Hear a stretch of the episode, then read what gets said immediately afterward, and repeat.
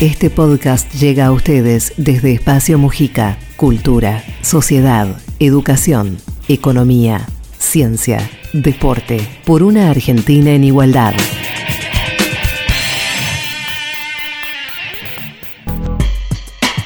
Recuperación de ingresos, índice de inflación a la baja y masividad en vacunas para dejar atrás la peor parte de la pandemia serán los principales ejes sobre los cuales se apoyará el gobierno para encarar las próximas elecciones. Aún con un previsible nivel de recuperación de la actividad económica, los desafíos por delante son enormes. ¿Qué proyecto y cuáles son las coordenadas de desarrollo que tiene por delante el frente de todos para recomponer las heridas que dejaron los años del gobierno macrista y las secuelas de la pandemia? Estas serán algunas de las preguntas de la entrevista de hoy con Julián Sicari, doctor en Ciencias Sociales, magíster y especialista en Historia Económica. Además, es escritor y autor de numerosos libros, el último de ellos, Crisis Económicas Argentinas, de Mitre a Macri. Julián, el gobierno encara el periodo electoral con la decisión de recomponer ingresos sin que afecte la necesaria salud fiscal. ¿Cómo ves esta tensión entre ordenar el déficit y promover la recuperación del poder adquisitivo?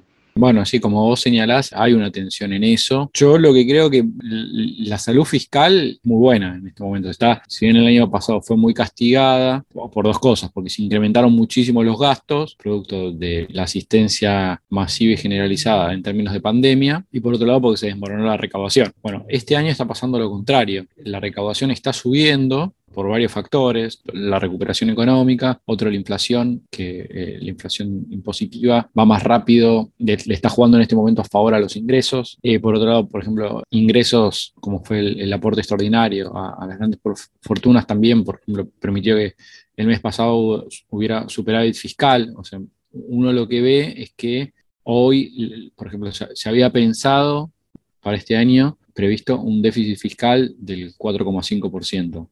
Bueno, el mes pasado ya hubo directamente superávit. va a ser una situación fiscal muchísimo más holgada, incluso el escenario más optimista. Entonces, e incluso si vos esos recursos, como vos estás mencionando, los volcás a la actividad económica, a la asistencia de los, sectores más bajos, que tienen una propensión al consumo altísima, que eso va todo a, a reactivación, o por ejemplo, consideramos el ingreso extraordinario que va a entrar por los DEC del FMI y vos también lo volcás al mercado interno, bueno, calculo que en esas condiciones la situación económica y, fiscal no, va a sufrir tensiones, sino al contrario, se pueden eh, complementar de manera virtuosa. En caso de que haya una recuperación, una buena actividad económica para el año próximo, ¿cómo recuperás tres años de pérdida? Y si la recuperaras, ¿alcanza alcanza con distribuir lo que eventualmente genere el mejor proceso virtuoso de recuperación de la economía? ¿O tenemos que pensar en que si no va en paralelo un crecimiento fuerte de la economía que se adapte a esta, pérdida que hemos mencionado, no alcanza con distribuir? Sí, eh, sí, yo creo que eh, van las, dos de la mano. No es una antinomia. Eh, de hecho, en general, cuando uno ve las estadísticas del mundo, o sea, los países más igualitarios son los países con mayor, eh, mayor nivel de, crecimiento, los países más ricos. O sea, los países escandinavos, Noruega, Finlandia, Suiza, eh, Canadá, ¿no? que tienen niveles realmente de ingresos muy altos y niveles distributivos muy altos. Uno incluso ve al contrario, los países más pobres son en general los países más desiguales. Pensemos en América Latina, no sé, Bolivia y Haití son sea, Bolivia, por ejemplo, a nivel continental es el más pobre, bueno, es el más desigual. Y, y, de toda América Latina el peor es Haití y, es el más pobre. Hay una, hay una relación muy fuerte entre niveles de ingreso y distribución. Obviamente no se soluciona ni es una cuestión mágica, pero aparte también pensemos que la pobreza incluso también es una, una relación relativa.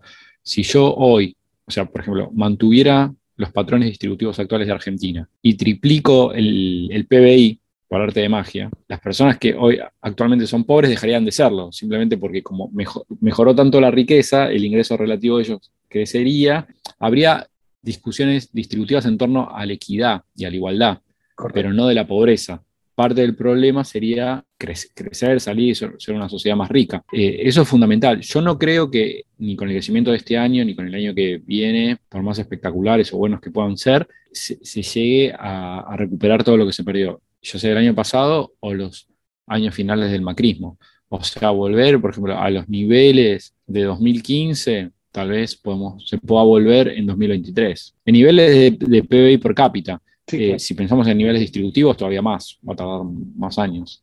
Atendiendo a esta necesidad entonces de, crecimiento, ¿cuáles serían los sectores por donde vos ves que hay que apostar más fuerte, ya sea vía incentivos del Estado, eh, al sector privado, vía acciones mixtas, para que eh, no solamente haya generación de puestos de trabajo, sino que haya un crecimiento real del producto? ¿Cuáles son las, las oportunidades que tiene la Argentina o los, los vectores, los sectores por donde podría encaminarse un proceso virtuoso de crecimiento sostenible? Eh, bueno, yo creo que, no sé, a mí, por ejemplo, mm, me, preocupa mucho la coyuntura ni actual ni o la inmediata de los próximos dos, tres años, que eh, son importantes. Yo pienso como eh, a más largo plazo, ¿no? ¿Qué modelo de país se puede construir? Yo creo que para que pueda ser sostenible, tal vez, bueno, este año seguramente haya una buena, un buen nivel de crecimiento, el año próximo también, por ahí el otro lo mismo, y podamos tener dos, tres años, cuatro de buenos niveles de recuperación. El tema es que eso tiene patas cortas, yo creo que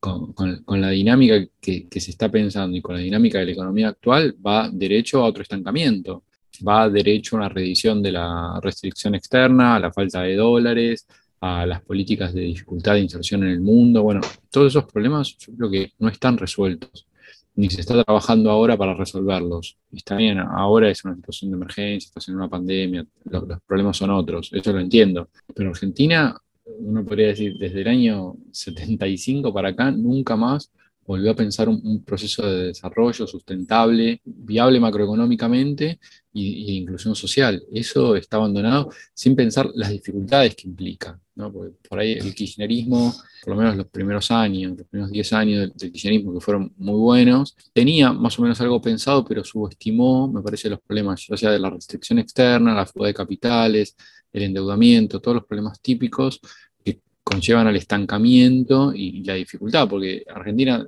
a empezar a crecer, pero ese crecimiento va a implicar mayor consumo de divisas, va, va, a hacer que su población viva mejor, se va a comprar mejores celulares, eso también va a dar divisas, que gente viaje por el mundo. Eh, a partir de 2024 se reinician los pagos de la deuda externa, que eso va a ser una presión fuertísimo sobre el sector externo. Hay que ver cómo se soluciona el acuerdo con el FMI, que también va a ser una fuente de presión altísima, y ya en ese momento Argentina los soldados superávit comerciales y la acumulación de reservas que tiene Cañada va a funcionar, pero se va a empezar a estancar y, otra vez, no va a haber solución. Yo me preocupo más por el 2025 en adelante que por ahora.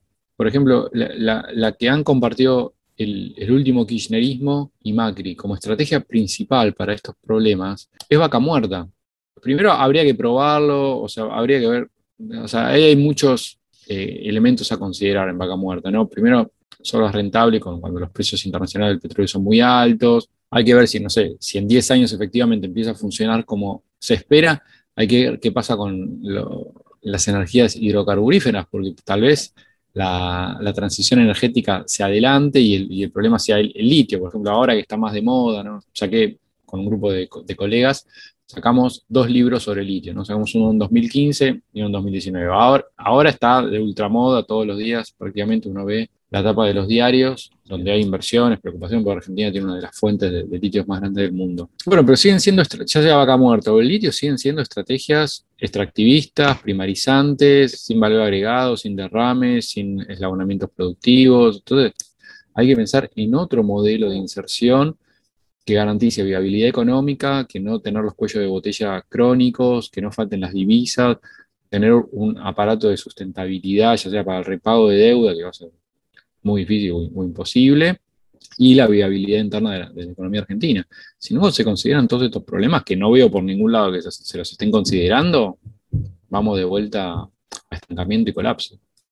Es una antigüedad pensar en que se puedan promover sectores de la industria que sustituyan importaciones y con ello reducir espacio de déficit en términos de importaciones. ¿Cuáles serían eventualmente eh, esos sectores en los que vos podés decir, mira, podemos prescindir de importar esto y fabricarlo acá. Alguien que esté pensando en cuáles podrían ser esas, ya no digo de competitividad en términos mundiales, sino de resolver cuestiones de demanda interna que las podríamos, hasta con generando trabajo. También ahí es que ves una ausencia de, planificación o de... Eh, no, No, no tanto la, ausencia, por ejemplo, Culfas un poco tiene eso en la cabeza, ¿no? y la gente que trabaja con él, ¿no? O, el mismo kirchnerismo, ¿no? o Kisilov, Augusto Costa, tienen un poco eso en la cabeza. Eh, lo que pasa es que yo creo, y también lo digo en el libro, que eh, eh, la ambición de ellos es volver al paradigma industrialista de la década del 70. Ellos quieren volver al Fordismo. Sí, es, indispensable, o sea, es indispensable fortalecer la industria, los sectores productivos, sustituir importaciones, generar derrames, todo eso, por supuesto. Pero me parece que hay ciertos elementos, o sea, ya las dificultades que implica el proceso de crecimiento industrial y con las características que, se ha asociado a la Argentina, todas las dificultades que implica. Si eso no se considera, eh, la escasez crónica de divisas, la, relación entre los ciclos, ciclos perdón, de, stop and go, eso yo creo que eh, es, una dificultad. Aparte, eventualmente, eh, lo que hay que considerar es que de la década del 70 para acá, pasaron 50 años y la dinámica del mundo cambió. Y especialmente lo que cambió es la dinámica de acumulación del capitalismo. Uno podía considerar que eh, la creación de valor en ese paradigma estaba efectivamente asociado a la industria. De hecho, los países desarrollados eran sinónimos de países industrializados. Hoy no es así. Hoy, a ver, yo te digo, ¿vos qué preferís? Que en Argentina se fabriquen computadoras, CPUs y se exporten o se, produzca el software o sea, es inconmensurable la, diferencia de creación de riqueza, de valor, de derrame, de procedimientos técnicos. O sea, entonces, si vos seguís concentrándote únicamente, aparte un país con las características de Argentina, donde tiene que arrancar tan de atrás en el sector eh, industrial, bueno, por ahí también fortalecer estrategias, no tanto por, el sector secundario, sino el sector terciario, pensaría yo, porque aparte tiene la ventaja de que no consumís tantos insumos. Entonces, vos los estrangulamientos los cuellos de botella te los podés saltear, podés generar, aparte, los sectores terciarios que exportan, por ejemplo, bienes tecnológicos, informática, computación, programación, esos en general, por ser tan complejos, implican mano de obra mucho más remunerada y capacitada que la del sector secundario. ¿no? El sector secundario que es un trabajo repetitivo, mecánico, a veces poco calificado, pero todos estos problemas de pensar cómo ha cambiado el capitalismo, yo esto no veo que nadie lo esté considerando. ¿no? Y esa estrategia que estoy pensando, eh, nadie le está dando bola. Entonces, bueno, son también eh, elementos centrales para considerar y, tener en cuenta en función a dónde va eh, el mundo y, cuáles podrían ser estrategias posibles para la Argentina, ¿no? Porque acá incluso no son unas u otras, se pueden ir complementando. Lo que pasa que acá me parece que, yo en el libro lo digo varias veces, o sea, ningún ningún grupo o bloque de poder eh, tiene un proyecto del futuro. O sea, eh, los liberales quieren volver al, modelo agroexportador de las ventajas comparativas, una estrategia primarizante, y los sectores eh, populistas o distributivos quieren volver a la sociedad industrial fordista de los años 70. Proyecto del siglo XIX y del siglo XX, pero estamos en el siglo XXI. ¿Por dónde incorporarías a la Argentina un sector más activo en términos internacionales donde pudiese tener cierto nivel de competitividad? Que no sea esta, esta, idea tan primarizada que tenemos de, de nuestros sectores más dinámicos. En general, las estrategias de desarrollo productivo, por ejemplo, tienen que ver, son decisiones autónomas donde vos decís qué vas a hacer con tu política. El tema si es sustentable esa política. Las políticas que intentan diagramar estrategias exportadoras son más difíciles porque vos dependés que los otros también te compren. Y el mundo es muy competitivo y todos quieren vender. Bueno, pero si no nos concentramos en eso, eh, eh, distintas herramientas, es decir, bueno, la prioridad uno, aparte son proyectos de minero a largo plazo, o sea, un proyecto exportador no lo resolvés en un año, en dos, en tres, vas a decir, bueno, de acá a cinco o diez años tal vez veas un poquitito de lo que empezaste a hacer, pero si no se piensa eso como política de Estado y aparte no se construye al actor que quiera defender ese modelo, que le interese que no lo destruyan, que no lo hagan mierda. Si vos construís ese actor que le dé sustentabilidad, que vaya creciendo, que genere las divisas, que te resuelva la restricción externa, que te permita tener un crecimiento sostenido en el tiempo, eh, yo, o sea, esa sería mi estrategia, no es lo que yo pensaría, pero no veo a nadie planteando esto. Entonces, bueno, yo, o sea, no sé, pensaría en, el CONICET, en el INTA, en el INTI, en las universidades públicas y en desarrollar nichos específicos que sin tanta dificultad se podría crear un, nuevo equilibrio de rentabilidades sectoriales, donde estos sectores tendrían que ser extremadamente rentables para que esté todo el mundo con mucha ganas de invertir ahí, y pero que a, su vez esa, rentabilidad esté asociada al crecimiento argentino y a la obtención de divisas, que no es algo imposible, pero hay que empezar a hacerlo ya.